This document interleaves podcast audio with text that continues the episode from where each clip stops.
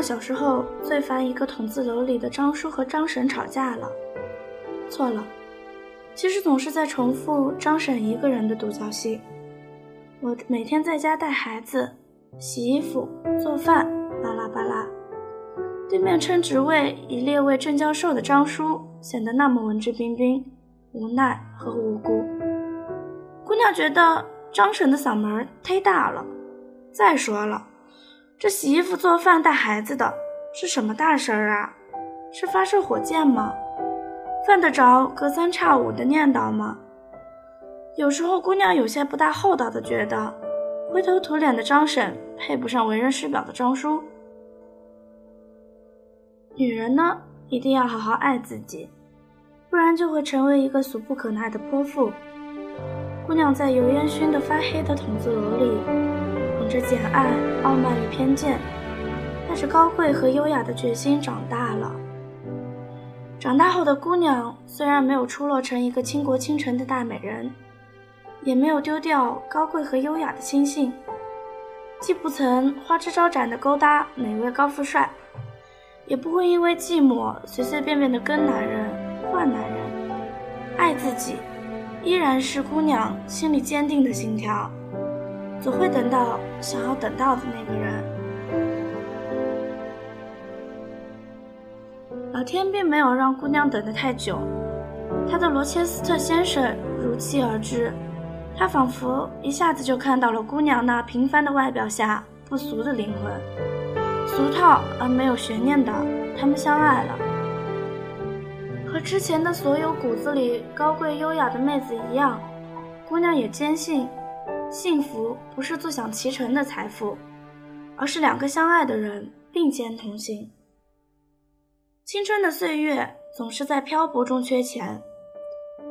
姑娘想要好好爱自己的时候，却忽然发现总共的爱是那么有限。姑娘的购物车里囤积的东西越来越多，点击付款的底气却越来越少。男人是要出去见人的。即使是付应付一下，西装也不能太跌份。对了，跟他抱怨一下，今天看到一个风衣，觉得你穿上特别帅，可是没钱买，然后偷偷的买下来，他会不会觉得很惊喜？至于姑娘自己嘛，喜欢什么衣服就买买仿版就可以，甚至不买也没什么关系，反正女孩子的衣服嘛。姑娘还练就了一项牛逼的技能，叫做让我来试试。男人郁闷道：“纽扣掉了，衣服没法穿了。”姑娘伸出手说：“让我来试试。”两个人饥肠辘辘的相视一笑的无奈。外卖盒饭早已吃腻，钱包里银子已不多。姑娘起身走向厨房说：“让我来试试。”早上降温了。男人今年早春就收起来的保暖衣不知放哪儿了。姑娘踮起脚，扒拉着衣柜说：“让我来试试。”男人满心欢喜地抱着姑娘，在狭小的屋里转了个圈。我老婆真是好厉害。其实他不知道，遇见他之前的姑娘，也是个十指不沾阳春水，眼里不入针线活，自己的东西放哪儿了？回头永远记不住的主。直到有一天，姑娘发现身边的男人走得越来越快，于是姑娘说：“你等等我呗。”男人诧异：“你怎么走得那么慢？”姑娘说：“心里装的事儿太多，太重了，走不动。”男人笑了：“你心里能装下什么事儿啊？是发射火箭吗？”当然不是了，姑娘想反驳。我在想今天晚上我们吃什么？你的西服什么时候拿去烫一下？还有，快要过年底了，给咱俩妈买点什么好呢？姑娘突然觉得音节堵在嗓子眼儿了。都是些什么大事儿啊？是发射火箭吧？姑娘突然发现，这个初识时候土包子一样的男人，在她的打理下，越来越像当初文质彬彬的张叔，而灰头土脸的自己和当年的张婶几乎如出一辙。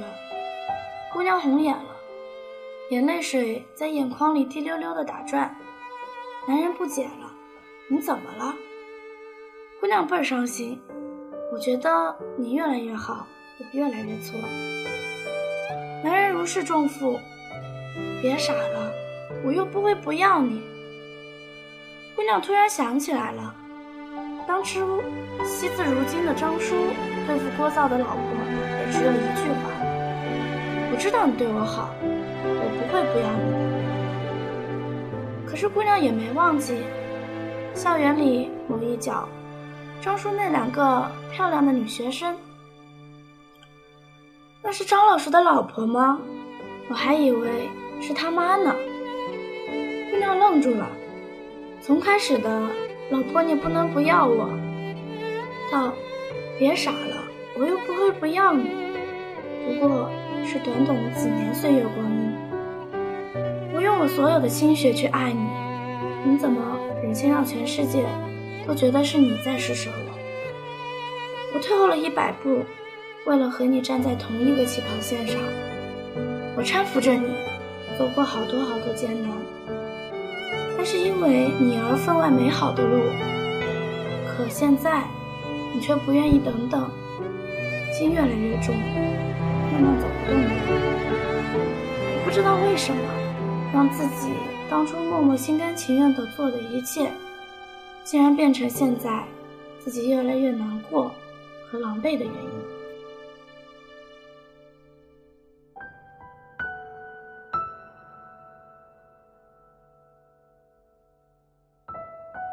我不怕你变得非常优秀，我只是害怕不能和你势均力敌。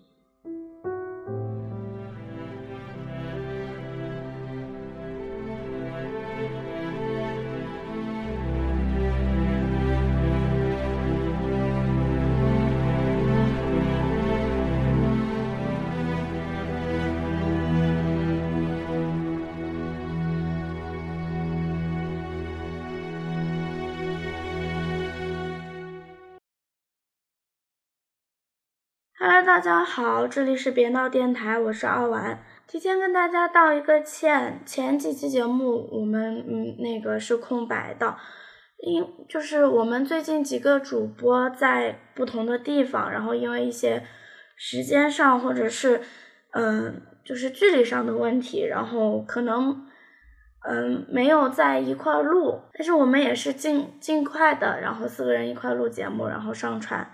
在在此期间，希望大家继续多多支持我们，帮我们推广一下，谢谢大家。这是编导电台。